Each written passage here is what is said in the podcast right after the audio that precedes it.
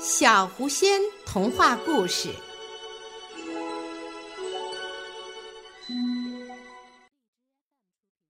丢了牛的牧牛人。山脚下有一大片肥沃的牧场，旁边村庄里的人们都到这里放牧牛羊。绿油油的草地点缀着金黄色的奶牛和雪白的羊群。宛如一幅美丽的图画，镶嵌在群山的环抱中间。一天，村子里的一位牧牛人来到这里放牧，他把牛群赶到了草地上，自己躺在一棵大树下，欣赏这大自然的美妙景色，不自觉的就进入梦乡了。到了晚上，赶牛群回家时。他才发现丢了一头小牛，他连忙回到牧场去寻找，可是天已经黑了，什么都看不到。牧牛人只好回家了。第二天一大早，牧牛人便来到牧场附近寻找丢失的小牛，可是已经过了一夜，哪里能找得到呢？牧牛人心里急得火烧火燎，紧接着又去附近的山上寻找，可是还是没有找到。到了天黑，他拖着疲惫的身躯，懊丧地回到家中。邻居们知道了这件事，都来给牧牛人出主意。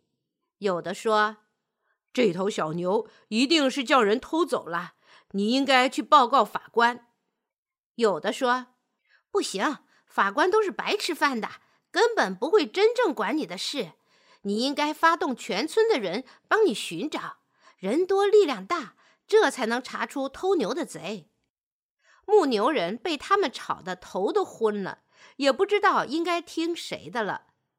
后来有一个人说：“现在的情况是求谁也不如求天神了，你应该向天神宙斯祈祷。”让他来帮助你。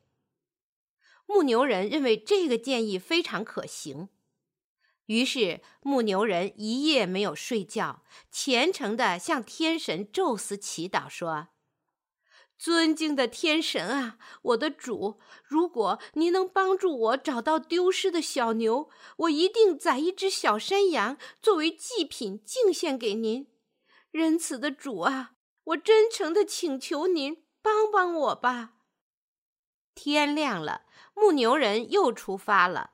他想，如果有天神宙斯的帮助，一定能找到偷牛的贼，然后把他狠狠地打一顿，送到法官那里审判，这才能解心头之恨。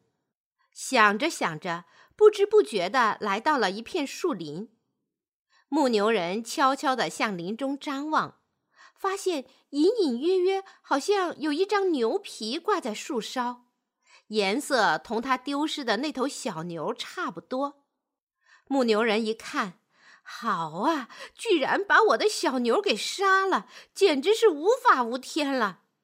于是牧牛人大步走进树林，高声叫道：“偷牛贼，我看你今天还往哪里跑！我要活剥了你的皮！”牧牛人叫喊着进入树林，转过挂着牛皮的大树，猛然看见一头狮子正在大口地吃着一头小牛。牧牛人吓坏了，连忙跪在地上，朝天举起了双手，祷告说。尊敬的天神，我的主啊！先前我曾向您祈祷过，如果能找到偷牛的贼，必定宰一只小山羊作为祭品献给您。而现在，如果我能从这个窃贼手里逃生，必定宰一头大公牛作为祭品敬献给您。